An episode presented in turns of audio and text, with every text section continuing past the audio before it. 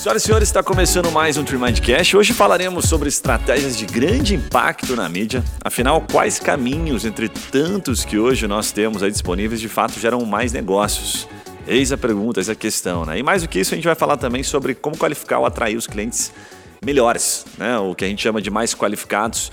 E ainda o que faz a diferença, olha quanta coisa legal, no fechamento de contrato. Será que é o vendedor que muda o jogo no escritório ou é o cliente certo que de fato compra? Você pode ter até um vendedor ruim e o cliente comprar. Fica a pergunta aí. Vamos ver se isso funciona. Bom, eu estou aqui com o pessoal da Zen, que já são nossos parceiros aqui de carteirinha, sócios aqui do podcast. Matheus Aguirriana. Então, sejam bem-vindos aí novamente. Oi, oi pessoal. Olá, Obrigado prazer. pelo convite. E também com a Juliane Soares, que é a nossa diretora de marketing e vendas aqui da Trimind, e vai ajudar nesse assunto que ela manja um pouquinho aí, né, Ju?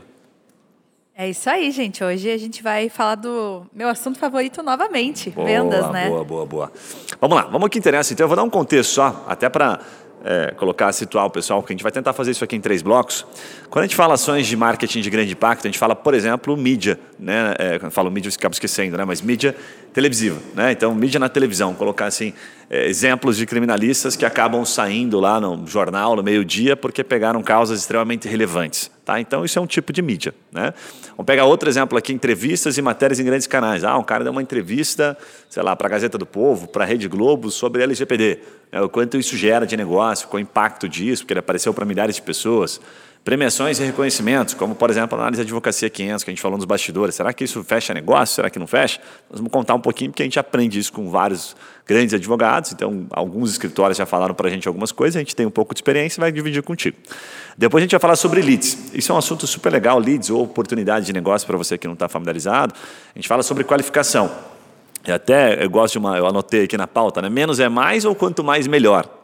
Eu, particularmente, deu bom, depois eu falo a minha opinião. A gente tem a nossa Mas, opinião enfim. bem formada. É, né? então vamos, vamos debater isso, porque são, não tem uma, uma única, não tem uma visão certa né, ou errada, eu acho que depende muito do negócio. Então, quando a gente fala de leads, a gente fala sobre filtrar, como é que eu filtro o lead e quando eu devo utilizar, por exemplo, um formulário para fazer filtro né, desses leads. Isso é inclusive um caso lá na Zeno que a gente participou, que a gente ajudou de, de maneira indireta lá. Sim. Né? Aí tem a questão do ICP do cliente, se ainda vale a pena definir um perfil de cliente e ficar batendo nisso. Tem um monte de assunto para a gente falar sobre isso. E por fim, vamos falar de contrato.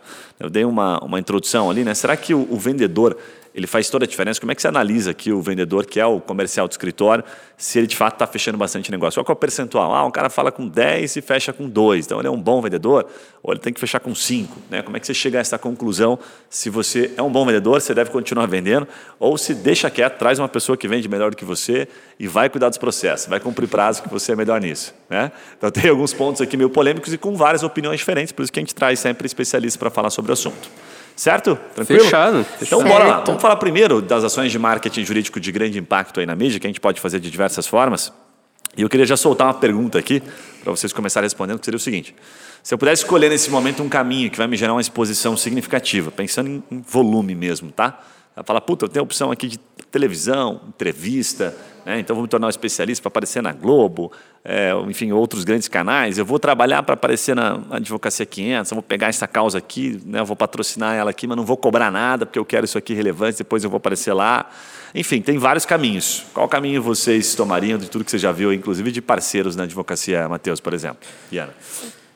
A advocacia, esse ponto especial na advocacia é bem complicado, né? A gente sabe da regulamentação da OAB, sabe que é bem diferente de outros setores, então a gente tem um, um mar, um leque de opções bem mais reduzido do que outras áreas para trabalhar com essa ideia de mídia de larga escala.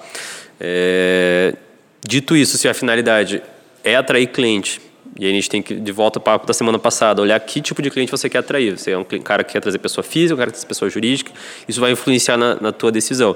Mas considerando que você quer trazer um volume grande de, de interessados, né, população normal, entrevista de TV. Né, com certeza é o canal que mais tem ah, acesso direto por esse tipo. Se você quer trazer pessoa física, está na Advocacia 500, não é nada relevante para o seu público. Né? O nosso público leigo não está lendo essa revista ou qualquer outra revista né, da, da ordem ou qualquer coisa do gênero. Então, sair no canal que essa pessoa utiliza é o mais relevante.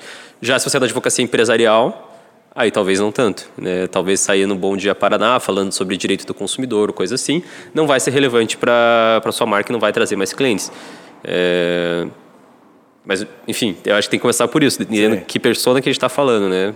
Cara, você sabe que tem um negócio interessante, você falou da televisão. A gente tem alguns amigos aí que atuam no, no, na, na, área criminal e conhece vários advogados Brasil afora. E eu tenho um parceiro que ele tem uma comunidade, dá até para falar, é Mind Jus Criminal, André, ah, parceirão sensacional, nosso, né? é gente boa, entende muito do assunto. E ele já me contou algumas histórias assim de advogados que usavam isso como estratégia mesmo. Então, é, acho que pegando o gancho do que você falou, o cara tinha isso como estratégia. Exemplo, ele pegava, puta, só vou trabalhar, a, a minha mídia vai ser sempre televisão. Então saiu qualquer caso. Puta, o cara acabou ali de assassinar três e botou no congelador ali. Então, puta, eu vou eu correr quero lá. esse caso. Eu vou... quero esse caso. Então, ele, ele, o foco dele era isso. Ele gastava energia naquilo. Porque se ele tentasse fazer televisão e também fosse um cara de um Instagramer e também fosse um cara do YouTube, ele não ia conseguir é. abraçar. Tem então, ele foi para essa né? linha. Né? Ele falou, puta, eu sou criminalista, porta de cadeia, então vou fazer isso aqui. Legal. Então essa foi a estratégia dele. E aí a consistência é o que gera resultado. Então, a gente tem vários nomes aí que são conhecidos e que Sim. fazem isso. Né? Não, e, e é, é, muito legal porque justamente ele olhou e decidiu quem ele é. Eu sou a Perfeito. pessoa que quero pegar porta de cadeia, entre aspas, né? É um termo que meio preconceituoso que o pessoal usa, mas que, né, o cara se identificou com isso e falou: é isso que eu quero. Saiu um caso de esquartejamento que vai sair na TV, eu vou aproveitar isso para me né, como uma estratégia mesmo. Pode advogar de graça para esse cliente para conseguir dar uma entrevistinha no Bom Dia Paraná para um outro esquartejador querer você quando ele precisar, né, gravar o teu nomezinho. Então faz total sentido. Eu não sei se eu já contei isso, mas acho que já, o já me viu contando isso. A minha mãe trabalha aqui com a gente, ela não, cara, ela não sabe o nome de dois advogados, só sabe de um.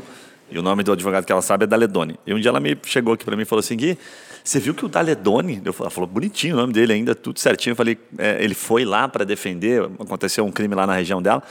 Daí eu falei: é, mãe, fiquei sabendo. E ela falou: mas como que. Porque ela conhecia o, o, o que está sendo acusado, né? É, ele pagou como é que ele isso, vai né? pagar? E aí, na hora, ela fez essa pergunta, e eu, puta, com todo respeito, tenho a Daledoni, então eu falei, então, mãe, é um pouquinho complicado de explicar, mas quem paga são as outras pessoas, é a mídia que paga, né? Então, é a estratégia dele, né? De defender aquele caso, então que aquilo vai gerar repercussão, e de fato gerou, ele apareceu várias vezes. Então, é uma estratégia que funciona, né? E dá, dá até para a gente comparar, por exemplo, dentro do marketing digital com o lançamento. Sempre que você vai fazer o lançamento de algum infoproduto, antes o que, que você faz? Você entrega um conteúdo gratuito.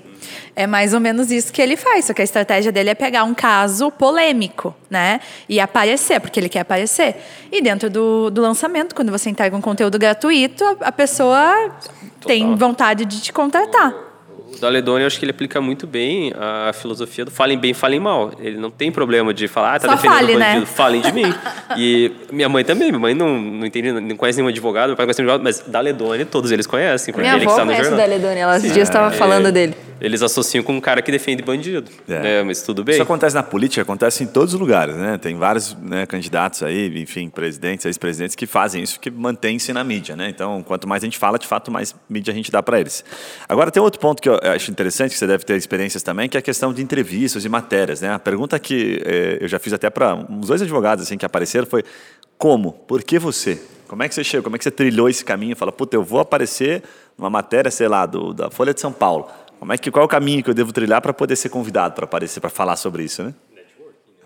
É, aí volta de O volta. famoso QI, quem indica, Quem né? indica, exatamente. Aí, até quando a gente falou, por exemplo, de uma nomeação lá para advogado 500, com certeza não vai gerar cliente para você, porque ninguém lê aquela revista e sabe disso. Mas você pode usar isso para construir autoridade para você, quando conhecer uma pessoa de um jornal desse, você conseguir se posicionar de uma forma que, pô, esse é um cara que sabe do que está falando e eu posso chamar ele para dar uma entrevista, para dar um resumo. É, é- você tem que casar as duas coisas, construir uma autoridade sólida, porque você, como recém-formado, pode conhecer o diretor de redação do, sei lá, Jornal Nacional, e ele não vai conseguir te colocar, emplacar você para dar uma entrevista lá. Mas se você tem isso e você tem também autoridade que você construiu ao longo do tempo, aí você consegue. Né? É a soma dos dois fatores. Daquela chancelada, assim, É, né? o- tipo, carimbei aqui, a advocacia 500 nome carimbou a minha tem que ter capacidade. relevância no mercado, né? Eu vejo é, muitas entrevistas de professores de faculdade. Então, aquela história do cara que publica artigo, o cara que é acadêmico, ele tem uma força maior. Quando eles vão, né? Por exemplo, você pode conhecer quem seja, mas se você teu nome não tiver força, não tiver peso, não tiver relevância naquilo que você está falando, eu acho muito difícil que você consiga chegar nesse Quando você lugar. fala em professor acadêmico, é a mesma coisa que, uma que a advocacia 500. Você está copiando, não copiando, você está carimbando a autoridade de outra pessoa em você. Então, você está tentando puxar a força de uma instituição reconhecida Exatamente. que tem autoridade e colando né, essa áurea em cima de você. E aí, na faculdade, é a mesma coisa. Por que os professores querem dar aula na Federal, dar aula na USP? É porque é o sonho, porque é o melhor salário. Não, é porque vai dar uma, um nível de autoridade para eles muito Exatamente. maior do que dar uma faculdade menos conhecida e, e tudo mais. É. Sabe que eu entrevistei é, até amigo nosso, faz parte aqui do, do, né, dos advogados de Curitiba aqui, que ele dá aula na FAI, e salvo engano também mais uma faculdade. É, daqui a pouco eu lembro o nome dele aqui, cito o nome dele, tem um podcast com a gente aqui. Eu perguntei para ele e ele não sabia dizer porque foi meio pego de surpresa. Falei, como é que você chegou né, a essa, essa posição de ser convidado para Nunca refletiu pra, sobre como Nunca refletiu. Daí ele ficou pensativo, pois é, cara, nunca pensei nisso. Acho que só aconteceu. Mas isso cruza com o que você está falando, né? Puta, o cara foi fazendo networking, Sim. de certa forma, meio estratégico, às vezes sem perceber, foi conhecendo pessoas e foi se posicionando a ponto de, opa, quando precisarem de alguém, lembrou né, o nome daquela pessoa. Então, O só aconteceu é uma frase que eu escuto muito de advogado experiente. Assim, que o cara tá 20 anos no mercado, já tem uma possibilidade, e se perguntar como é que isso aconteceu. Não, só aconteceu, só foi. Porque, na verdade, foram vários anos de construção de né, nome, de carreira, de solidez, que culmina nesse, nesse só aconteceu. Não vai só acontecer. É advocacia a longo prazo, né? Você não acha que em um ano você vai conseguir chegar lá. É um Exato. objetivo construído. E os advogados não prestavam atenção nisso antes, gente. Em assim, ah, é, tô construindo a minha carreira. Não, era, eu quero ser bem sucedido. Então, fazia o que era necessário. Hoje em dia a gente já presta um pouquinho mais atenção, né? Que caminho que eu vou trilhar? Que tipo de ação que eu vou fazer? É, com quem que eu posso me conectar? Até antes, as próprias, o próprio networking ele era mais orgânico. Então, ah, participei de um evento, encontrei tal pessoa. Agora não, agora você pensa, não, eu quero ir naquele evento X, porque vai ter tal pessoa lá dentro. Então você já é mais estratégico até na sua forma de se conectar com as pessoas. Você falando, eu volto lá para a faculdade de direito, eu tinha eu era muito, sei lá, bobão para isso, eu não, não pensava nesse tipo de coisa. Eu tava lá fazendo meu estágio e, enfim, vou fazer minha carreirinha aqui jurídica, mandando bem no trabalho. E eu via o pessoal do centro acadêmico, disso tudo, já se relacionando com os professores, conseguindo, sei lá, bolsa de, de PIBIC, não sei o quê. E eu ficava, ai, que banda de puxa-saco.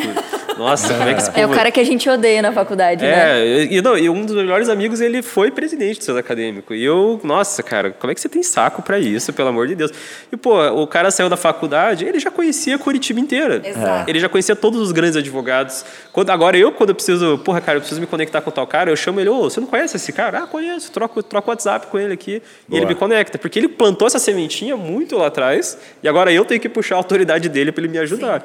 Então, com Até- certeza, tem que começar É. desde o dia 1, assim. Nesse, nesse gancho, eu tinha marcado aqui ações tradicionais de network. Tem alguns grupos hoje, né? Tipo Lead. Estou tentando lembrar de um grupo que você tem aqui, que eles se encontram 6 horas da manhã. Como é que é o nome? É o, é É o Lead, é o Lead, Lead, é o Lead, né? É, o próprio Lead, é né? Lead, Alguns liga- amigos que fazem parte e tal. Tem o grupo lá do C12, tem o próprio grupo que a gente tem aqui em Curitiba, por exemplo, Masterboard. Tem grupos do Brasil Tem todo, centenas. né? Tem muito grupo de, de mulher, né? Que você estava participando lá com...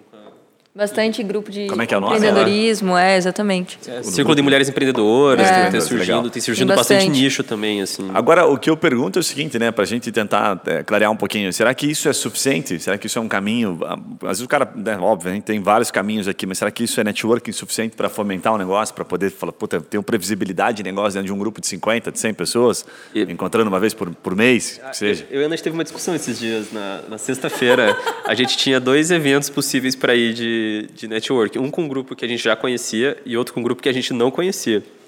E a gente estava nessa filosofia, cara, mas a gente vai no grupo que a gente já conhece. E a gente lembrou que network são duas coisas: é conexão, mas é consistência. É. A pessoa que você conheceu uma vez apertou a mão não vai lembrar de você, não vai te ajudar no favor, não vai fazer nada por você. A gente optou por ir no grupo que a gente já conhecia, que a gente, cara, não, a gente tem que estreitar o laço com eles, né? A gente tem que estar presente toda vez que tiver essa reunião, a gente tem que estar lá, tá lá participando. Então eu acho que É. o pessoal geralmente pensa no primeiro fator, que ah, eu tô no evento, conheci, Quanto apertei mais a mão. melhor nesse caso, né? Não, é, exatamente. Quanto mais próximo você, quanto mais você estreitar, É melhor. relacionamento, né? Quando você fala networking, é relacionamento. Quanto mais tempo você passa com aquela pessoa, mais você se relaciona. Então, o nível de intimidade que você desenvolve com aquela pessoa é o nível de intimidade que vai, aquela relação vai te trazer de benefícios. Não adianta, né, eu conhecer você aqui e ir embora. A partir do momento que eu consigo construir uma relação com você, é isso de fato que vai me gerar, sei lá, um- uma indicação, me levar para algum lugar. Então, é, no final das contas, eu sempre falo que são pessoas. Pessoas são todas pessoas. Você vai lembrar do cara que você tem mais intimidade, você vai lembrar do cara que você mais se relaciona, não daquele que você apertou a mão e que foi só isso, né? Eu gosto de uma linha tênue que existe nessa. A gente tem um grupo que a gente organiza aqui faz mais de quatro anos e tal. E aí a gente virou amigo de muitos desses caras e tal, por uma questão óbvia, né? muito tempo, muita consistência. E tem gente que vem uma vez, aí pula dois, três eventos, você vai perdendo intimidade, você já nem lembra mais da pessoa e tal. É natural, acho que todo mundo sabe isso. Agora tem um ponto que eu acho que é legal, que é uma linha tênue que você fala assim, agora já estou tranquilo assim com este com esse grupo de pessoas e assim, mesmo que eu não apareça, eles lembrarão de mim. Que é quando você sai do, da conversa profissional e vai para o lado pessoal, né? Que a pessoa se mostra mais vulnerável, que ela passa a perguntar, né, o que, que você faz e, e, começa a falar um pouco da vida pessoal dela. Acho que tem essa linha tênue que você pode perceber. Fala assim, puxa, conheço o Matheus, ok, mas você sabe quem é a esposa dele, se ele é noivo, onde é que ele mora, sabe? Você sabe a vulnerabilidade dele. Quando você sabe isso, aí eu acho que você chegou num ponto que você fala, puta, entrei no pessoal. Agora esse cara tá ferrado. Por quê? Porque se perguntarem para ele sobre algo relacionado ao meu negócio, ele não me indicar, ele vai se sentir mal. Entendeu? Sim. Ele vai falar, puta, tô traindo o meu amigo, a confiança do meu amigo. E aí ele não sabe por quê, mas você virou amigo dele. Então, Sim. acho que para mim você tem uma linha tênue. Tem várias pessoas que a gente conhece aqui que não dão essa abertura às vezes. Então você sabe que aquela pessoa não está fechada contigo ainda. Você precisa trabalhar um pouquinho mais se for esse o caso. Sim, Sim. com certeza. Sim. É? Com certeza. Eu, eu, eu, eu, escuto muitas pessoas falando, tipo, ah, mas eu não sou uma pessoa sociável, eu não sei fazer isso. Mas muitas vezes é você ser natural, sabe? É. Se você tentar ser sociável forçadamente, é pior. Tipo, puta, ela vem aquele puxa-saco que vai colar em mim na, na, reunião. As pessoas preferem que você seja você mesmo. Se você é um cara mais introvertido, beleza, seja assim. Você não tem amigos no, na vida real, né? Tipo, fora do. Como é que você fez para ter esses Como amigos? Como é que você fez para ter esses amigos? Faça a mesma coisa e vai dar certo. Pode demorar um pouquinho mais, Sei. mas vai acontecer. É. Eu dou uma dica para minha para minha filha que acho que se aplica e já falei isso para alguns amigos adultos assim. Eu falo para ela assim, tem uma regrinha quando ela foi o primeiro dia de escola, então ela estava preocupada, aí papai, como é que eu vou fazer amigos e tal? Isso faz alguns anos já, até hoje ela, ela ainda pede isso. Quando ela muda de escola, faz tempo que ela não muda. E eu falo para ela, tem uma regrinha só. Você, quando fizer, né, for conversar com alguém, você só pode perguntar, você não pode falar nada sobre você, salvo que ela te pergunte. É, e aí a última vez que eu falei isso para ela foi muito engraçado, porque como é que é? Então, daí a gente saiu algumas perguntas, então ela tem né, 11 anos, quando ela mudou para essa escola, saiu algumas perguntas, ah, de que escola você vem, o que você vai melhor na escola, qual matéria que você gosta menos, como é que eram seus professores. Então, ela saiu algumas perguntas e deixou isso meio para ter conversa. E aí, passaram alguns dias, ela me falou, papai, nossa, super funcionou e tal, mas tem uma menina que até hoje não perguntou nada sobre mim. E aí eu voltei com uma pergunta para ela. Falei assim: tá, essa menina, você sentiu uma conexão? Você quer continuar sendo amiga dela? Você achou ela legal e tal? Ela, não. E ela não sabia por quê. Daí eu falei para ela: então, tudo bem, filha, é a escolha que você vai fazer, porque se ela não se interessou por você, talvez ela só esteja interessada em falar dela mesma. E todas as outras já tinham perguntado rolava essa troca. Mas a regrinha de você só se perguntar, é, perguntar mais da pessoa, vai fazer com que você se dedique a se interessar mais por ela, se aprofunde. Pô, e aí, como é que foi? Mas o que, que aconteceu? Cara, que legal, me conta um pouco mais. Aí você vai, cara, é simples e extremamente funcional. Cara, né? que legal. Você está criando um mini monstro já, né? Vai ser a vendedora. a vendedora nata. Só não pode falar de você mesmo. Agora, para caminhar numa reta final aqui sobre essa questão das mídias de, de grande impacto, que a gente falou de algumas aqui, tem uma que eu gosto bastante, eu já vi alguns advogados fazerem isso não só advogados, mas alguns influencers. Que assim, pô, a gente não tem mídia espontânea. Vamos supor aqui que a gente, puto, o advogado está nos ouvindo não consegue aparecer na Globo e também não é um cara que acha que vai aparecer, sei lá, no jornal, vai dar uma grande entrevista lá, whatever o que, que, ele pode fazer? Ele pode transformar-se numa mídia espontânea, né? ele pode pagar para aparecer. Então, hoje, a gente, as redes sociais, o YouTube, eles cobram lá por CPM, que é um negócio meio complicado de entender. É, é difícil. Né? Como se fosse uma, mas pense como se fosse uma tabela. Eu gosto de simplificar, por exemplo, ah, quanto custa para eu aparecer no YouTube para um grupo de empresários? Calcula aí, para quem está ouvindo, né, nos vendo, 10 centavos, para ficar fácil de fazer a conta. Né?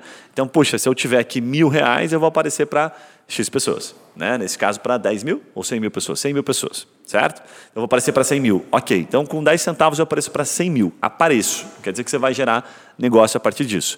Quando você olha para isso, você fala assim, cara, ok, mas uma televisão apareço para depende do canal, sei lá, 5 milhões, 10 milhões de pessoas, dependendo de quanto aquilo vai ser repetido. E aí, isso, por que, que isso para mim funciona bem? Porque quando você olha para o conteúdo, você gerou um conteúdo super legal, você está entregando valor dentro daquilo que a OAB permite, e vai lá e impulsiona, que a gente fala que é reconhecimento de marca para aparecer, puxa, você está de alguma forma fazendo a mesma coisa, né? Hoje que aparece na televisão, porque mais de metade das pessoas certamente mais da metade, 90 e poucos por cento estão na internet. Então a chance de você aparecer de maneira semi-espontânea é bastante relevante, pagando. Então existe um caminho. Né? Se você tem recurso, de você aparecer e bater nessas pessoas. A gente fala que isso é o caminho de você construir uma clientela. Né? Aparece para 100 mil pessoas, depois entrega um segundo vídeo para quem assistiu mais do que 50% daquele primeiro vídeo. E assim vou construindo um público que, de repente, em algum momento eu falo para ele: olha, coincidentemente, aqui eu sou um advogado empresarial, então aquilo que eu falei lá no começo.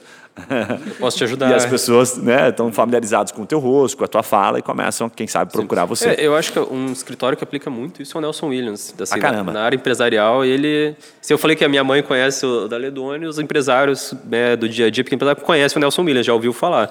Né? Não é o escritório que ele vai conseguir contratar, mas ele, ele alcança esse público muito bem e ele usa muito é. mais essa estratégia. Com certeza. Que já vi também. TV e tal. Já, já apareceu, provavelmente. É. Você, né? ele, já, ele dá uma entrevista esses dias contando, inclusive, ele é muito simples. Eu nunca tinha ouvido ele falar assim por tanto tempo. Ele foi no, acho que no Brunecast.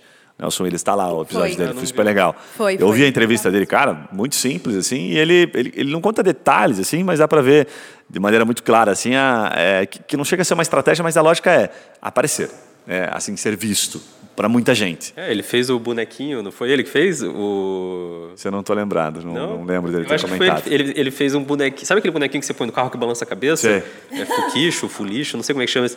Ele fez um desse com, com ele, assim, saiu em todo lugar. Que daí a OAB né, deu uma bronquinha nele, tal, que ele não podia dar isso para os clientes Sei. dele, mas funcionou, entendeu? Tá, o tempo todo. Puta, ele recolheu os bonequinhos, né? mas já, já fez o impacto que ele, que ele gostaria. Mas tentou, né? Bem tentou, legal. Tentou. Bem legal. Agora, mudando um pouquinho aqui do, do, do para um segundo ponto aqui, que é a qualificação, que depois já puta aparecer para um monte de gente, né? Apareci na Globo, apareci, né? Ou impulsionei meus vídeos no YouTube, eu fiz networking. Como é que eu qualifico esse cliente, né? Que isso aqui é um assunto que puta, é, leva para várias opiniões diferentes, vários pontos de vista, e não tem um certo e errado, são formas diferentes de a gente entender a mesma, a mesma questão, né? É, o que, que eu queria colocar aqui como pergunta já principal, assim, né? Essa questão que eu coloquei no começo, que eu acho que vocês têm uma opinião até é, complementar ou que diverge um pouco da gente, que está é, tudo bem. Eu, falar, eu acho que a gente vai ter opiniões diferentes. Bem massa. E eu vou pedir para vocês começarem falando assim, se para vocês menos é mais ou quanto mais melhor, qual foi a experiência de vocês com relação a isso? A Ana está bem, ela está mais viva nesse É, ponto, assim, quanto menos melhor.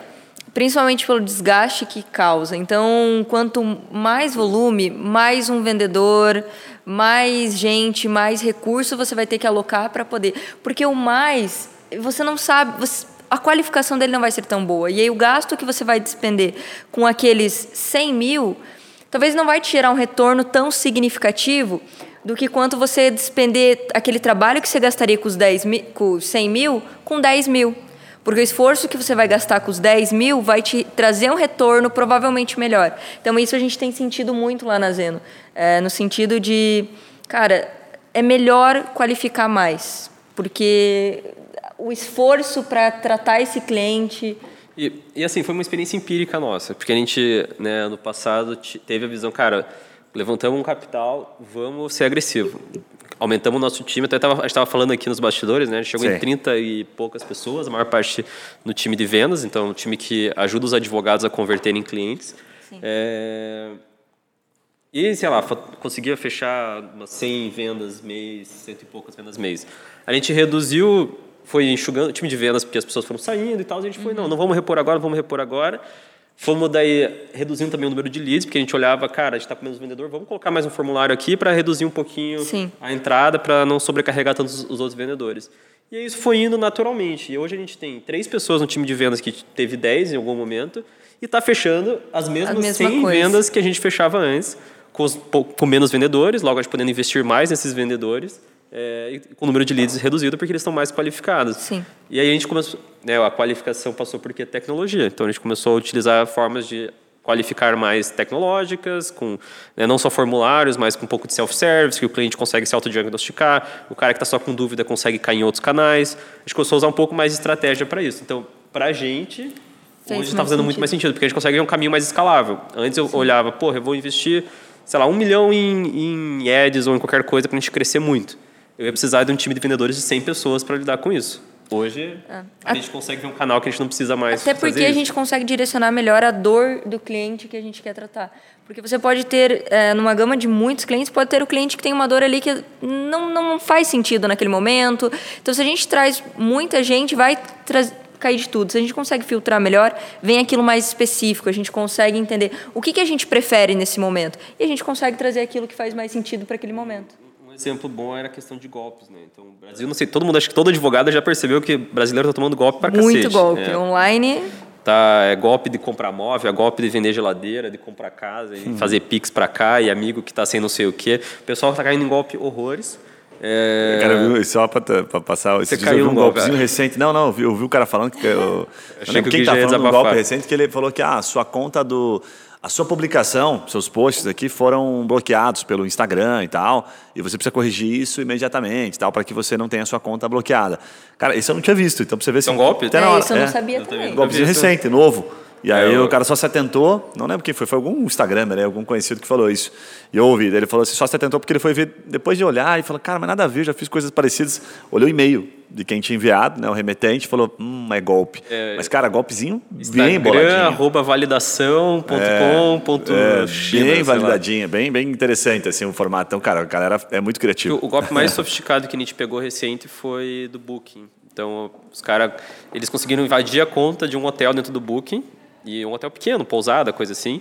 É, e aí a pessoa fazia, pagava uma primeira parte por ali, daí eles vinham no próprio dentro do Booking e falavam, ó, transfira para esse Pix aqui, que é a conta não sei o quê, e você ganha um desconto de 10%. E aí a pessoa, porra, tá dentro do Booking, tá com a autoridade do Booking, não vou cair nesse golpe. Caía, né? E, nossa, várias pessoas estão caindo nesse. Caramba. Não sei o que que o Booking tá, como é que o Booking tá reagindo ainda a isso, mas... É, voltando à à parte que você falava da qualificação, eu tenho uma dúvida. É, quantas etapas o- a pessoa tem dentro hoje do processo de vocês até ela falar com o vendedor?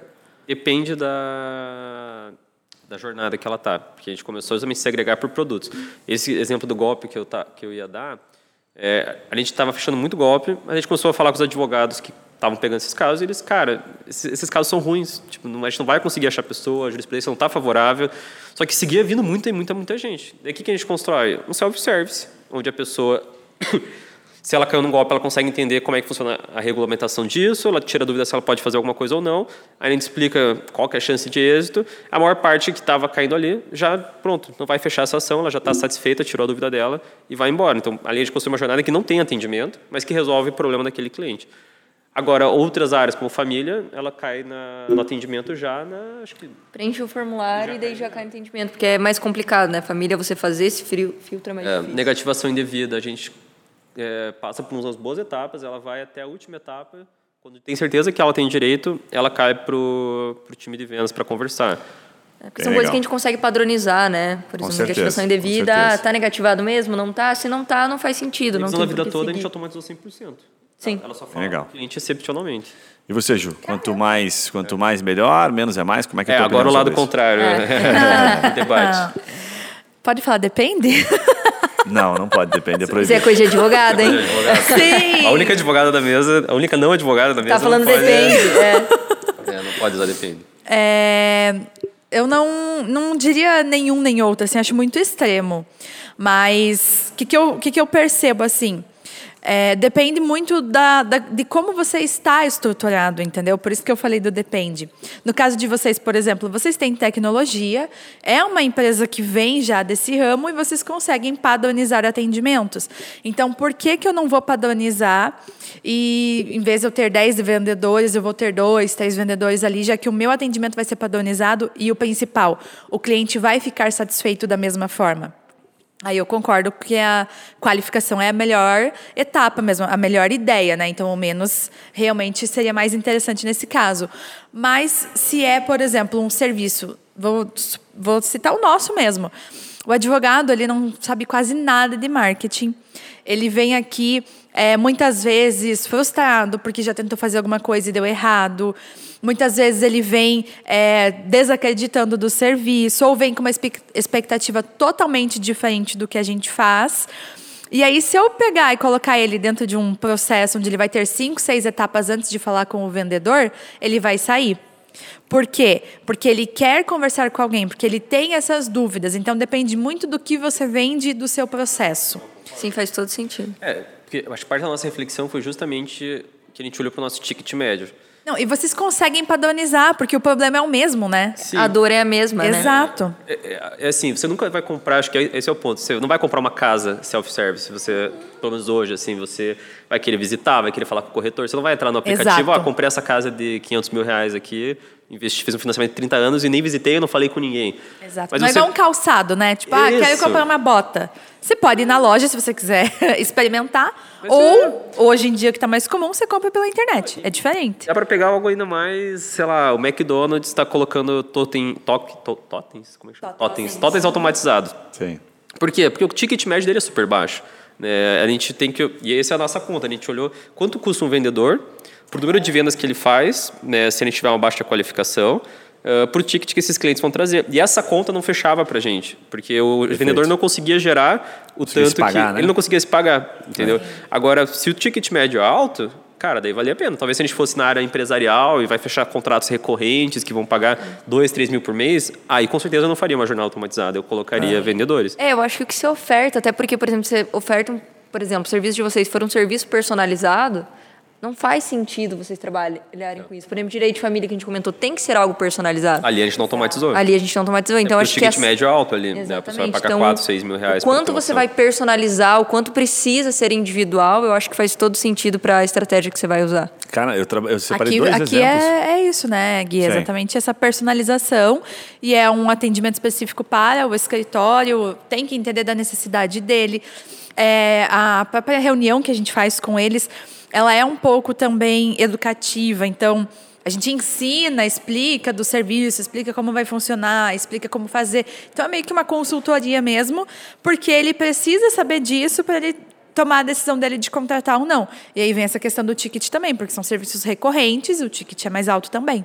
Sabe que tenho dois exemplos de cliente aqui, mas eu lembrei de uma história rápida. Eu- minha irmã se formou agora recente, passou na, na OAB e tal, e já está começando a advogar. E aí eu brinquei com ela, falei, ah, você, você me ajuda, né? Tô querendo fazer meu marketing. Falei, te ajudo e tal. Mas como é que funciona? Eu falei, olha, eu vou te falar uma, uma situação e você me diz se você acha interessante.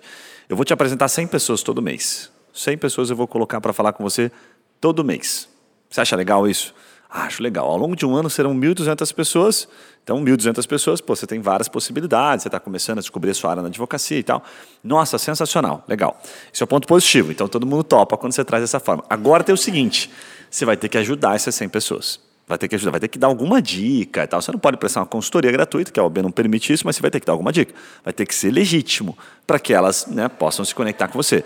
Para o seu momento que você está começando, é importante? É o momento do negócio. Ah, é construção de brand, as pessoas me conhecerem.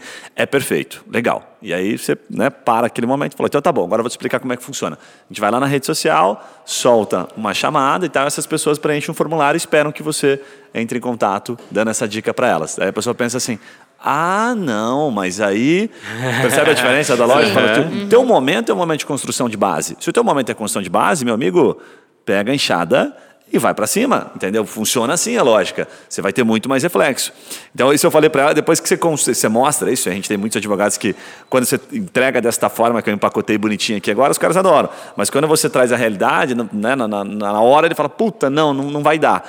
Geralmente é o que acontece, né? O que eu passei para ela, falei, ou você está muito envolvido né, com o processo, está cumprindo prazo e tal, não tem tempo para isso, ou você não sabe ainda a sua, a sua identidade na advocacia. Ou você é vendedora, ou você está advogando de fato, você tem que se encontrar. Dá para fazer as duas coisas? Dá, mas você vai ter que entender como é que você vai construir essa base de clientes para depois você ter resultado. Tem um escritório aqui, é, que é nosso cliente, que puta, ele está há bastante tempo, ele faz um trabalho super legal, que é o escritório da Bogo. Então também tem uma relação aqui de cidade, né? Puta, o cara está no interior. E ele queria abrir outras áreas dentro do escritório dele. Então ele atuava muito forte no previdenciário, mas queria abrir trabalhista, queria abrir família. Já atuava, mas não era tão conhecido. O que, que ele fez? Através do previdenciário, então ele foi para a lógica do mais melhor, quanto mais melhor. Ele pegou um time de atendimento, então ele tirou a, a figura do advogado atendendo inicialmente, porque ele entendeu que as pessoas tinham que se conectar, tinham que fazer perguntas, ficar conversando.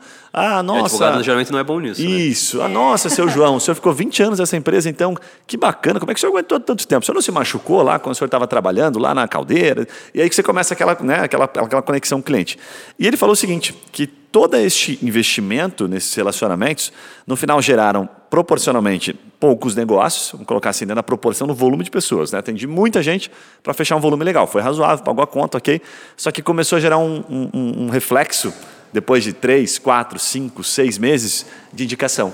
Puta, eu falei com o doutor, e aí a minha mãe agora está precisando de um problema. Puta, meu amigo aqui, lembra que eu falei contigo? Então se conectou, você atende esse caso assim, assim, assado. Então numa região do interior, quanto mais, ao meu ver, nessa fase do jogo dele, melhor. Se eu já sou um advogado super conhecido, posso me dar o luxo de qualificar. Né?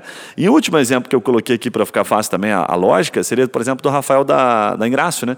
Ele contou para a gente aqui no podcast, hoje o volume deve estar maior, que ele tinha 120 contatos por dia. Então, vamos arredondar aqui mais ou menos uns 3 mil por mês. Uhum. A lógica é simples, né? que bate muito com o que vocês estavam falando. Se eu fecho, né, se eu tenho que ter muita gente para atender Sério, isso já filtrando, tá? Ele tem mais de um milhão de acessos lá, então ele já filtrava para 120. O que ele contou para gente? Que ele foi fazendo essa análise. Puta, tinha, sei lá, em algum momento teve 5 mil, tive que ter uma, um baita de um time e eu não vendia na proporção para justificar esse time. Então ele foi qualificando a ponto de poder chegar no final do funil e falar: isso aqui que cai versus isso aqui que me custa fecha a minha conta. Uhum. e um, esse equilíbrio um é, é, o né? equilíbrio da qualificação que você tem que achar é, é, complicadíssimo. Então ele foi identificando, mas o que eu achei dele bacana, assim, que é o aprendizado que, que eu filtrei na época, foi assim, eu esperei ter esse volume. Eu errei para poder acertar. Tipo assim, depois que eu tenho um baita de um volume, eu qualifico. Um erro que eu vejo muito comum e que eu não recomendo, aí eu falo assim, é melhor nesse momento ter mais. É você qualificar antes de ter este volume. Uhum. Esse é o único adendo que eu deixo, assim, tipo a, a reflexão. Fala, se eu não tenho bastante gente, como é que eu sei como é que eu qualifico? Se eu não, não fiz isso, não vivi isso. Vocês já viveram um pouco, então já tem experiência. Então, para quem está nos acompanhando, é mais isso, né? Fala, puta, primeiro eu vou jogar o arpão aqui, sabe? Vou jogar o arpão não, vou jogar a rede. E aí eu vou ver onde que eu pego mais peixe, né? Onde que vale mais a pena eu deixar minha rede, certo? É, para poder pescar. Então, acho que tem algumas analogias diferentes aqui que se encaixam para diferentes momentos é. de escritório, de negócio.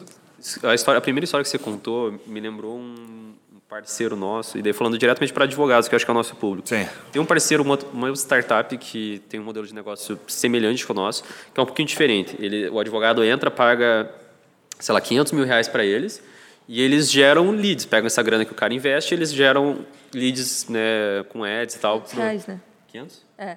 500 a mil. mil. Você falou 500 ah, mil, não, 500, 500 mil não ah, é. Mil reais. É. 500 que advogado mil. que é esse que vai pagar 500, 500 mil? reais. Porra, de 500 a mil. Não, de 500 é. a mil reais. É... E ele gera leads para esse público, então ele tem o pulsão lá e vai caindo lead e os caras vão puxando para conversar. Tipo um Jus Brasil, assim. Tipo o Jus Brasil que você tá. paga e daí garante vai chegar uns 200, 300 clientes para você, uns leads para você conversar Legal. por mês. Então não é nem um custo por lead tão alto. Como é que é o nome da startup? É Processo. Processo, tá. Legal. É... E aí, qual que é o desafio dele? Que muito advogado sai porque ele fica bravo. Que ele, porra, cara, tô conversando com 100 e tô fechando 10. não, não vale a pena, você está desperdiçando meus 500 reais. Eu quero, eu quero pagar 50 pila. Porque ele não entende isso, ele não, ele não se vê como vendedor, ele vê isso como perda de tempo. E esse é o maior desafio do é o Fábio, né? Que é o CEO lá, é conseguir evangelizar os advogados que estão ficando na plataforma. E, cara, vendas é, funciona assim. Você vai receber esses 500 e você vai fechar 10 no final. Bem-vindo ao mundo das vendas. Bem-vindo ao mundo tipo, de todo mundo, tá ligado? E os advogados têm uma resistência. Ele tem um churn muito alto. O advogado entra, fica alguns meses e sai porque não entendeu esse, esse mecanismo. É, não entende que aqueles 500 vão gerar exatamente um... Aí é branding, né? Vai é. gerar a marca, vai gerar o nome dele. O CAC dele não tá tão alto. Ele tá tendo 50 reais é. por, por cliente, mais ou menos. Cara, dadas as proporções, a gente vive algo parecido aqui aqui, que a gente passa os clientes para os advogados, eles não conseguem fechar ou acham que o tempo está né, tá sendo mal gasto.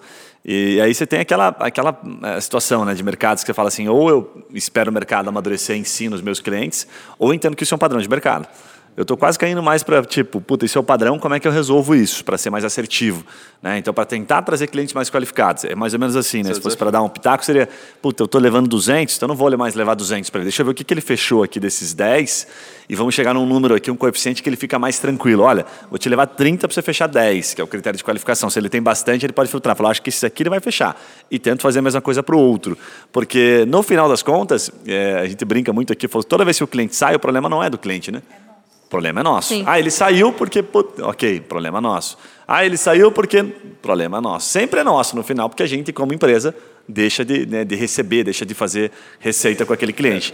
É um caminho difícil, complexo mesmo. Né? É, e um, um ponto importante também de refletir é que o pessoal às vezes fala, ah, eu quero mais qualificação. E aí começa a ter gente que vai morrer no meio do caminho. Né? Obviamente, quando você põe qualificação, mais qualificação, não quer dizer que todo mundo que está saindo, que não está chegando até o final da tua, da tua jornada, todos eles seriam ruins. Não, provavelmente teria alguém bom ali também, que se você pegasse Sim. como vendedor e, e fosse em cima, você fechava. Então, começar a falar de mais qualificação, você tem que ter uma frieza muito grande de que você está desperdiçando certos leads. Que... Isso foi uma discussão gigantesca pra gente, né? Foi, foi uma discussão Porque a, toda vez que a gente fazia, né, cenário de trazer o mais, cara, mas aqui o vendedor esse daqui, ele consegue ele converter. fechar. É. Só que daí a gente, né, a conta não fechava, exatamente. Tipo, são sempre uma decisão muito racional de você acertar, nossa, eu vou perder certas pessoas que eu poderia fechar se estivesse com o vendedor. Daí tem que ter uma frieza de cálculo para você.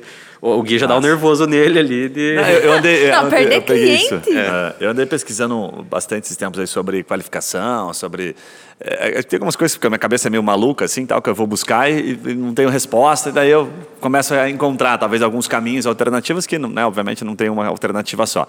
Mas uma que, para mim, ficou muito claro nesse momento, assim, sabe? Porque eu gosto de falar que as coisas podem acontecer, podem mudar, porque você vai mudando a percepção e vai olhando números. Eu adoro os números, então fica fácil para mim. Bom, o que, que eu entendi para a gente aqui que fazia muito sentido? Toda vez que você tentava é, definir o que a gente chama de ICP no marketing, né, que ah, é o cliente ideal, meu cliente ele tem de 25 a 45 e tal, persona nunca foi uma coisa sempre me doía ouvido falar de persona. E eu não sabia porquê, assim me incomodava um pouquinho. E aí quando a gente começou a olhar que o nosso cliente, ele alternava bastante, ele ia mudando, ah, mudava, às vezes, porra, a pandemia tá aí, que né, não preciso nem falar muito sobre isso, que mudou pra caramba, todo mundo fala que mudou a nossa forma de comprar, etc. Eu percebi o seguinte, que o critério mais simples de qualificação para mim era tempo. Se o tempo é tão escasso assim, se o tempo é tão né, ferrado. E aí eu comecei a entender um pouquinho. Assim, eu vi um cara falando sobre isso de uma maneira um pouco diferente, fui trazendo para o nosso negócio. O que, que eu entendi? Eu entendi assim, pô, se o cara me liga e fala, ah, exemplo, eu sou da TIM e eu estou satisfeito com meu, com o meu plano, eu não vou dar tempo para ele. Então, a minha, o meu sinal de que não quero comprar é muito claro. Ok. Ah, mas a TIM vende, vende, porque ela, nesse caso, quanto mais, melhor. Então, é, quanto mais eu ligo, ela coincidentemente, mais eu vendo. Agora, no nosso caso, que é uma venda um pouco mais consultiva, se eu percebo que a pessoa já não tem dedicação de tempo, eu não quero falar sobre esse caso, esse processo aqui, a chance dele fechar um negócio é mínima certo? Então, para mim, o critério de tempo, ele diz muito, porque a gente, como consumidor, age assim. Né? Se eu estou passando na frente de uma loja e, de repente, aquela loja tem tênis de corrida, o cara fala, puta, cara, vem cá que eu tenho uma condição super bacana. Não, não agora estou sem tempo. Demonstra que você, você cara, ou você não corre, ou você não está no momento de compra, certo? Mas você se você é um né? corredor... Né? É. Então, a demonstração de tempo, para mim, ela demonstra qualificação. E aí, quando ele fala assim, não, vou dedicar meia hora para uma conversa sobre esse processo, ao meu ver, vale a pena você gastar aquela meia hora com aquela pessoa, porque se ele dedicou tempo, de alguma forma você vai ser, vai marcar aquela situação, sabe? Você vai, vai ser relevante para ele a ponto de aquilo virar depois no volume e tal, com o tempo algum tipo de, né, algum tipo de retorno, ele indicar, ele fazer algum tipo de relação. Então para mim critério de tempo ficou mais fácil e é o que a gente usa hoje aqui, né? Legal. Sim, a gente pega para faz sentido. Gostei. A gente pergunta para o advogado, olha, você quer receber uma consultoria? Né, gratuita aqui sobre marketing, sobre geração de negócio? Quero. É isso que você quer? Puta, é isso que eu quero. Então tá bom não pergunta mais nada. Eu não pergunto se ele é estudante, se ele é um advogado iniciante. A gente dá uma pré-filtrada também, sabe? Mas Sim. bem pequenininha. E antigamente a gente ficava pensando, não, mas o cara tem que ser da cidade, da capital, não sei o quê. Isso mudou totalmente o jogo, sabe? O jogo ficou mais aberto e aí a gente percebeu, nesse caso, que quanto mais a gente botava, de fato, videoconferência, né? e a gente vai falar nesse ponto agora de vendedor, Coincidentemente, olha só que interessante, quanto mais videoconferência, mais a gente fazia vendas. então ficou mais fácil para a gente identificar o nosso próprio funil. Faz sentido, João? Não? Faz. Não é correto? É, só, é o que você falou também, tem a questão da qualificação, né? Essa pré-qualificação. Então, quando tá muito na dúvida, putz, ele não, não tá aparecendo, não tem muito. Não aparenta ser o que os meus clientes são. Aí é legal dar uma pré-qualificada nele antes, fazer algumas perguntas para entender de expectativa, de investimento, se já fez isso antes, quanto pretende investir, né? Coisas assim. Mas quando ele se disponibiliza a fazer a vídeo, é porque realmente ele está interessado tá naquele assunto. Dele, né? Exato. Então as chances dele fechar com a gente são bem maiores. Tanto que a gente, assim, Hoje em dia, todas as nossas vendas elas são feitas depois da videoconferência. Eu tenho que fazer a vídeo. Ela é padrão do nosso processo. E no começo, lá em 2019, quando a gente ainda estava testando, é, algumas pessoas falavam: não, eu quero uma ligação. Não vendia. A gente fazia ligação. Podia ficar uma hora com a pessoa em ligação. Não vendia porque ela não me via. Eu não via ela ali, eu não compartilhava minha tela com ela e eu não mostrava coisas para ela. Então, essa questão da pessoa se disponibilizar para fazer a reunião, para fazer a videoconferência, é um fator super importante para a gente. Legal. Quem conversa só pelo WhatsApp, não fecha. Então, claro, a gente tem algumas pessoas que entram em contato e falam: ah, não, eu não gostaria de fazer a vídeo, eu gostaria de conversar aqui pelo WhatsApp mesmo. Eu não vou dispensar ele, mas a gente faz uma conversa diferente e se vê que, né, faz algumas perguntas como eu comentei, e se vê que a pessoa está interessada, tem que tentar puxar para uma reunião. Porque sem a vídeo não tem a venda. Então, É, esse faz parte do nosso processo hoje.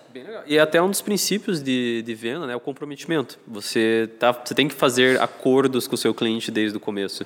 Então, você, por exemplo, ele não está interessado em fazer uma videoconferência, tá bom, então eu não vou despender tempo com você também. Desca- Descarto, entre aspas, não vai ser minha prioridade responder. Aquele cliente que marcou Exatamente. videoconferência é o cara que eu vou responder primeiro, porque você tem uma chance maior de fechamento e tal. É um comprometimento que você faz com ele. Se ele está disposto a investir tempo, você vai priorizar ele, vai investir tempo nele. E acho que não Exato. tem problema a gente falar isso às vezes para o cliente, sabe? Se o cara não quer fazer um WhatsApp, já estou muito corrido e tal, tá bom, beleza, aqui funciona né, assim, a gente entende que se você não tiver tempo para investir nesse processo, ele não vai dar certo. Exato. Porque aqui é uma consultoria, né? Então ele precisa investir tempo, querendo ou não. Se ele não vai investir desde o começo, não vai É. dar certo. Exatamente. O resultado vai ser ruim também para ele. Quem faz um pouco isso, é, faz um pouco não, faz muito bem isso, ao meu ver, são as empresas que vendem é, planos de, de vida, né? Seguros de vida, tipo MetLife, Prudentials. Eles sabem identificar que a relação tempo faz toda a diferença. né? Então eles ficam tentando, né? Puta, você vai conseguir um tempo, você quer falar sobre isso? E eu já passei por algumas situações que falo, cara, não tenho interesse em falar sobre esse assunto, assim, sabe? Tipo, e o cara percebe, não, não, se você não tem interesse em falar sobre o seguro da sua família, sobre né, o planejamento financeiro, daí eles trazem aquelas. Se não é importante se feitos, preocupar não é com o teu importante pra futuro, você, então- Tudo bem, mas eles pegavam sempre pela relação de tempo. Então, quando a Uhum. pessoa dedicava tempo e as taxas de conversão, até conversei com alguns já, eram relativamente altas. Então, se o cara sente um bom vendedor, pô, tu fechava a cada 10, ele fechava 3, 4, sabe? Taxas de conversão alta. Então, o critério de tempo para eles fazia todo Legal. sentido, né? Porque o, o comprometimento é uma das técnicas mais, mais funcionais. Para um advogado que está em casa, assim, tipo, uma forma muito simples de aplicar, não precisa ser dessa forma só de videoconferência, mas antes de você mandar a proposta, você entendeu tudo que a pessoa precisa, você pega e manda uma proposta direto com valor lá, 10 mil reais. O cara, porra, tá caro, não, não quero. Você puxa primeiro o comprometimento dele, de ver se tem concordância aquilo. Você, então tá, para ver se eu entendi o que você precisa, é um advogado que vai fazer isso, isso É. e isso, que vai te evitar que isso e isso aconteça. E faz sentido? É isso mesmo que você precisa? É esse mesmo a sua situação? É. Ah, legal. Então, para essa situação, custa tanto. Porque aí você fez ele concordar que ele quer um serviço de alta qualidade, que ele não quer tipo um advogado iniciante, que ele não quer um cara não especializado. Você puxa todo esse comprometimento com ele. Então tá, então esse é o preço. E ele não tem, se ele falar que pô, isso está caro, ele está sendo é, incongruente com o que ele disse antes. As pessoas buscam, buscam ter essa coerência com o que eles É. se comprometeram. Eu acho que nesse cenário é a mesma coisa. Se você não comprometer o tempo, se você comprometer tempo, aí É, você está com tá tendo congruência. Técnica de venda, essa bem, bem, bem legal, bem tradicional. É, usando gatilhos mentais aí para conseguir o sim. Vamos entrar no último bloco para a gente falar aqui sobre como vender mais na advocacia, só que de uma maneira um pouquinho diferente aqui. Eu, eu queria puxar para essa, eh, essa pergunta é bem interessante, porque assim, que tipo de cliente gera mais negócio? Né? E quando eu falo isso, eu penso assim, né? Puxa, será que tem comportamento comum? Será que tem padrões e variações? E vocês têm uma baita experiência lá para poder compartilhar um pouquinho, né? Que tipo de cliente que fecha negócio? É aquele que, sei lá, ele fecha a videoconferência, ele marca, faz uma ligação de 30 minutos, ou, puta, quando ele faz ligação a partir de 30, cima de 30 minutos, ele fecha essa questão da coerência. Ou quando ele tem dinheiro, eu já brinquei várias vezes, ah, o nosso melhor cliente é aquele que tem dinheiro.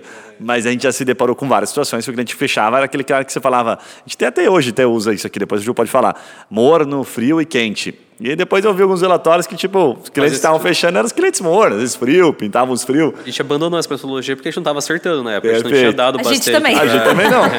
Por A isso que o critério largou. foi ficando mais simplificado. Assim, o cara quer dedicar tempo, faz a videoconferência com ele, sabe? E trata ele como se ele fosse fechar. Mas como é que é lá? Como é que é esse padrão, essa variação? O cliente continua. É o cliente é o mesmo? Dá para identificar um perfil? Pergunta difícil. Olha, n- em perfil eu não sei, eu sei que em origem, indicação de longe, é a taxa de conversão é mais alta. Mas em perfil, cara, eu não achei ainda o, Eu- o padrão. O que eu tenho visto ultimamente é o cara que é o, o, o negócio do tempo. É o cara que tem interesse. Ele tem interesse em contar o que aconteceu. O cara que chega falando qual é o preço, perguntando, ele normalmente não é um cliente que vai fechar. O cara que ele quer contar a dor, ele quer desabafar, esse cliente ele tem muito mais chance de fechar do que o outro cliente que só está preocupado com o preço, porque ele quer conversar. É, é a história da videoconferência. Ele quer com você. contar, ele quer falar da dor dele. Sim. E aí o vendedor consegue conduzir ele, e aí entra as- todas as técnicas de venda que a gente conhece, ele consegue conduzir o cara para resolver aquele problema. Se o, Sim. se, o, se o foco do cara não é o problema dele, mas é o quanto ele vai pagar, normalmente ele não é a pessoa mais qualificada e é a pessoa que vai Eu, fechar. eu acho que isso é um indicador É, de e quanto aí- aquela dor é importante para ele, na verdade. Exatamente. Exato. E aí ele não tá, claramente, ele não tá procurando qualidade. Ele tá procurando, tipo, quem é o primeiro que vai tapar esse buraco aqui para mim. E aí, e aí que entra o depende, porque se você é o cara que faz o preço mais barato do mercado, daí o cliente que importa para você é o que está perguntando de É o que preço. tá perguntando preço. Exato. Pra gente não é. Bem legal. Nossos advogados, né, no caso. Sim, Bem legal. exatamente. Sabe, eu tenho uma outra pergunta aqui, baseada, e depois eu quero até falar um pouquinho sobre isso que vocês falaram, que eu acho que é legal, mas que é o vendedor, né? O vendedor barra advogado, vamos colocar aqui o advogado como vendedor, né? Quanto vocês acham que ele faz diferença no processo de fechamento? Você pega um cliente bom que fecha negócio e bota com um vendedor ruim versus um vendedor bom. É, é um, é um pouco é É meio extremo. óbvio né, que ele faz Totalmente. diferença, mas se vocês puderem trazer números, vocês tinham vários vendedores, e eu lembro de uma história, não sei quanto vocês podem compartilhar, que tinham um que se destacava. O que, que esses caras que são bons têm? O que, que que você deve buscar nele, né? Ele sabe focar no cliente certo. Ele Olha sabe aí. filtrar desde o início que aquele cliente é o cara que não tem interesse. Então é coisa do mais melhor, mas mesmo assim, quando você qualifica, vem uma quantidade grande. Ele vai ter Sim. que fazer uma boa gestão de tempo. Ele não vai poder dar o mesmo atendimento para todos, obviamente. E ele sabe filtrar. Então, quando a pessoa entra, ele percebe que já não não tem fit, a pessoa não vai fechar, ele descarta. Ele consegue gastar tempo com as pessoas certas e aí a taxa de conversão dele aumenta. É, A gente tem vendedor Mas no que vende... feeling, né? Eu Você conversei percebia, com assim? ele, foi no feeling. É, eu tá- conversei, você tá eu tive de uma pessoa específica, eu sei Tô quem você tá pensando específica. Especificamente nele foi no feeling. Tá. Não, no, não no feeling do nada, foi uma, uma construção, né? Tipo, eu já Então, percebi eu já que a percebi- pessoa que começa a fazer isso não vai fechar. Ele Exatamente. identificou um padrão, então. Ele identificou um padrão. Que é esse padrão que você falou Que é agora. esse padrão do interesse. O cara começa a perguntar Tá. de preço e tal. Ele pegou e Ok. começou a focar só nas pessoas que queriam contar a história pra ele e tal. Ele Legal. focou nesse. Que legal. O resto, ele descarta, vai deixando de molho. Só né? que vendedor, é, é- é o que eu tenho percebido é muita. Tem vendedor que é bom com algo e vendedor que é bom com outra coisa. A gente Sim. tem uma vendedora que é extremamente empática. Tem casos em que a empatia faz toda a diferença para fechar. Então, esse vendedor, que é o, o top, por exemplo, é, casos que exige uma empatia, ele já não tem tanta facilidade de fechar, mas essa vendedora tem. Então, eu acho que também a Boa. gente tem que entender o perfil do vendedor e o que, que faz sentido para ele. Sim, Você não vai Exatamente. pegar um vendedor empático e colocar ele para trabalhar no call center. Ele não vai conseguir não vai fechar nada. conseguir. Ele fala, ligar para o que você falou da TIM, né, ele não vai conseguir fechar. Lá tem que ser tubarão. É o cara É, que tem que ser fechamento de impacto. que é, que, que é pá, pá, pá, pá, pá, e vai para cima, vai para cima, vai para cima, e não tem e não se abala com rejeição, com não, porque ele vai tomar rejeição em cima de rejeição. Já Sim. esse cara que faz venda de impacto não conseguiria vender uma venda de família, por exemplo. Sim. Porque a pessoa vai ter que desabafar por uma hora, vai ter que contar a história da vida dela, e que você vai chorar junto. É, são perfis. Mas, da tua pergunta original, faz uma diferença gigantesca. Então, a gente tem vendedor sim, que vende 30 mês e tem vendedor que vende 10. Né? Antes de, de passar para a Ju, eu queria perguntar para vocês, para quem tá, para ficar fácil de entender, o que, que vocês consideram um número, vamos colocar assim, é, até números que vocês têm lá que vocês podem compartilhar. A pessoa falou com 10. O que, que eu considero se meu vendedor está aceitável, sabe? Ou tá, nossa, ele está acima do padrão. O que, que seria um padrão? Considerando que ele já passou pelo critério de tempo, já entendemos que o cara sentou na mesa e conversou. A taxa de conversão por vendedor varia o bom de 15% do excelente para 20%. Então, Perfeito. de cada 10 conversas, ele fecha um e-mail a duas vendas. né? Ótimo. Pensando que esse lead já vem mais qualificado, né? Sim. Quando a gente trabalha Nosso com cenário. mais, que era o anterior, aí ó, lógico que essa taxa de conversão menor. cai. É menor. Bem legal. A nossa taxa é bem parecida com a de vocês, sem essa qualificação. Legal. Então, realmente dá para perceber o quanto o nosso processo é diferente, porque o nosso não tem como fazer essa qualificação antes, porque ele precisa conversar, a gente precisa ouvir. E entra essa questão do tempo e essa questão do interesse também. Se ele vem, ah, eu só quero prospectar clientes, mas não quer saber da estratégia, não quer, principalmente, saber que a gente vai precisar dele também, porque a- nós não fazemos nada sozinho. Nós precisamos do advogado. É ele que é, eu- o- é a quatro mãos, a gente costuma falar aqui na, na empresa. Então, se ele não vem com essa mentalidade, se ele não entende isso durante a reunião, não tem como fechar com ele. Porque vai dar, mesmo que ele feche, vai dar problema lá na frente. Então, isso também é uma preocupação nossa. E essa questão da conversão é exatamente isso. A gente também se preocupa. A nossa está entre 16% a 21%. E aqui a gente tem perfis bem diferentes de vendedor. A gente tem o vendedor que ele é bem mais estratégico. E o que, que eu percebo que é o diferencial dele? Ele é o principal diferencial desse perfil é que ele está sempre atualizado. Ele, assim, é impressionante. A gente atende advogado. E aí, o tempo todo tem uma lei nova, tem uma coisa nova surgindo, aconteceu alguma coisa diferente. Ele sabe de todas as notícias jurídicas, mesmo ele não tendo fa- feito faculdade de direito. Então, quando ele vai conversar com os clientes, pode ser tributário, que é um assunto muito difícil, né, de você tratar para quem não tem conhecimento. Ele sabe. Ele sabe de imposto, entendeu? Então, qual que é o diferencial dele? Ele procura. né? Ele conhece pesquisa. dele, ele, ele conhece não só o que a gente está vendendo, mas ele conhece o cenário do advogado, ele conhece o dia a dia do advogado. Então, quando eu chego para você e converso com você, e você é tributário, e eu falo de impostos que uma empresa X, de um segmento X, pode pagar, você olha e fala, cara, ele sabe do que eu. Ele sabe da minha necessidade, ele sabe do que eu enfrento aqui. E ele ainda sabe o marketing. Então é muito difícil a pessoa não se conectar com esse vendedor. Então ele é um pouco mais sangue no olho, mas ele usa essa estratégia, está sempre atrás.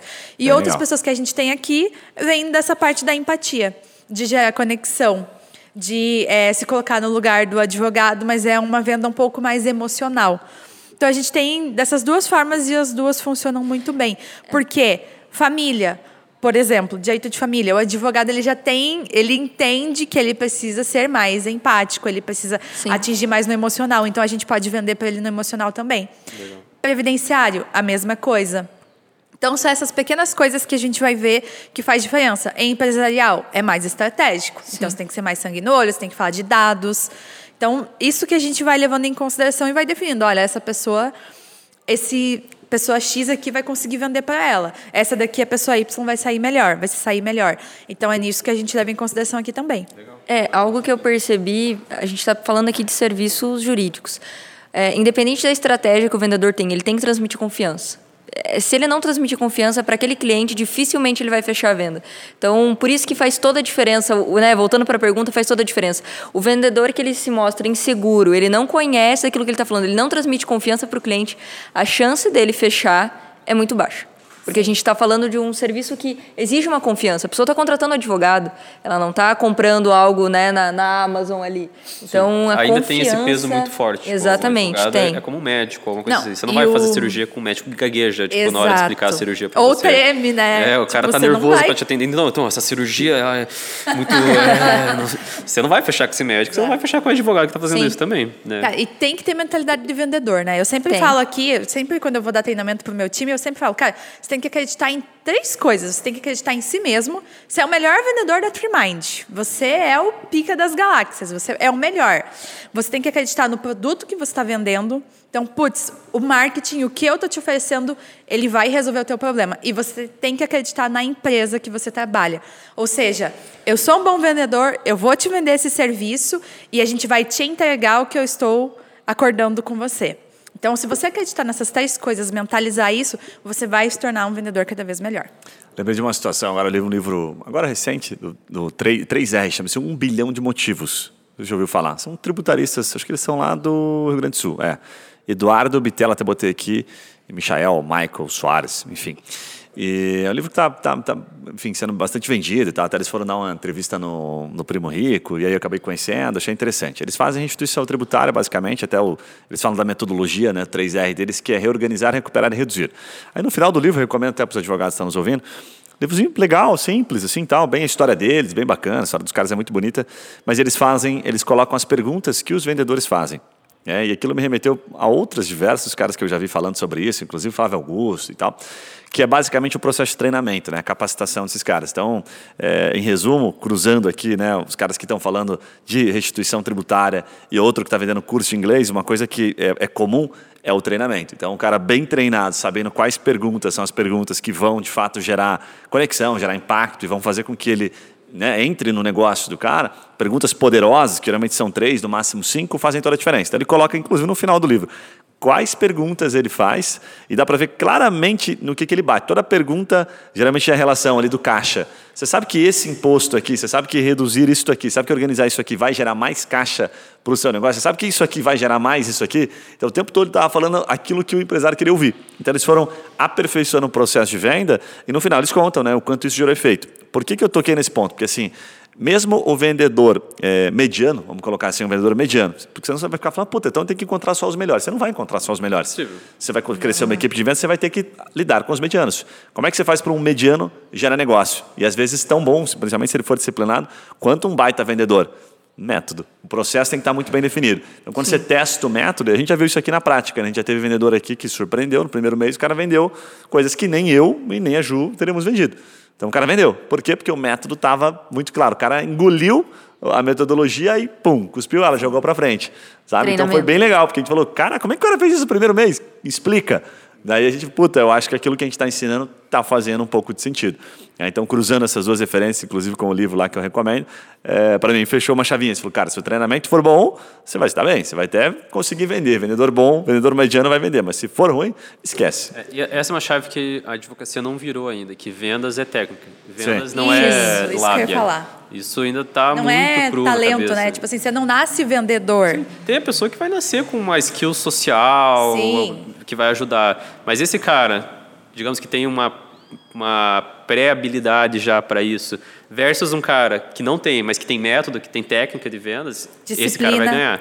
Treina, né? Sim. É exatamente isso. Se você se garantir só porque ah, eu sou muito boa em comunicação, mas eu não treino meu produto, eu não é, uso gatilhos, né? Eu não tenho um método. Com certeza, o vendedor que nunca se achava vendedor, ele vai conseguir vender mais do que você se ele seguir esses passos, né? Bem então, legal. no final, a empresa impacta muito, né? então, assim, o quanto a gente treina eles dentro do escritório de advocacia não é diferente. Sim. Se você tem uma pessoa que vai ser dedicada ao atendimento, você precisa treiná-la constantemente. Aqui na, na empresa, Toda semana a gente treina vendas. Toda semana é, a gente faz treinamento. Por quê? Porque é técnica. Quanto mais você aprende, mais você aplica e melhor você vai ser. Né? Igual Sim. na escola. Sim. Você tem português, matemática, geografia, história, desde o primeiro ano que você entra até o último que você sai. Por quê? É treino. Eu ainda vejo muitos que de advocacia do médio para grande, que está virando essa chave. Ah, a gente vai montar uma área de. quer aumentar as vendas, quer trazer mais cliente. Eles pegam o advogado deles que faz petição e quer botar o cara para fazer atendimento também. É, ou perguntar para o advogado tradicional, que é super bom no jurídico, e bota ele para fazer venda. Sim. Não vai dar certo. Eles não. vêm bravos que, pô, mas o cara não está vendendo, ah, não está dando certo, ele demite, põe outro. Não vai dar certo enquanto você não treinar esse cara, enquanto você não virar essa chave que ele é um vendedor. E essa palavra dá medo nos grandes advogados, assim. Sim. Falar que eu tenho um vendedor tá no meu rebaixando, time... né? Eu, eu criei uma analogia para isso aí. É colocar o nhonho no barril do Chaves.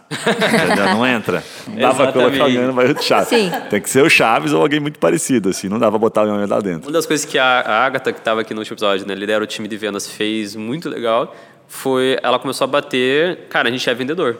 Tipo, se você está nesse time e você está no teu LinkedIn, ah, não, eu sou advogado, não sei o que, advisor. Analista jurídico. Analista jurídico. Cara, não, você é vendedor. Tipo, ou você aceita isso e fala na tua roda de amigos que você é vendedor, ou vaza. E fez caneca escrito, tipo, eu sou vendedor, sabe? Pra virar essa chave na cabeça da galera. Botou na camiseta, no boné. Dia, já tá fazendo venda. Orgulho de ser e aí, vendedor. Pra mãe ela fala, eu sou analista jurídico. Cara, o que, que você tá fazendo de análise jurídica? Você não é analista, você é um vendedor. tipo, assuma isso.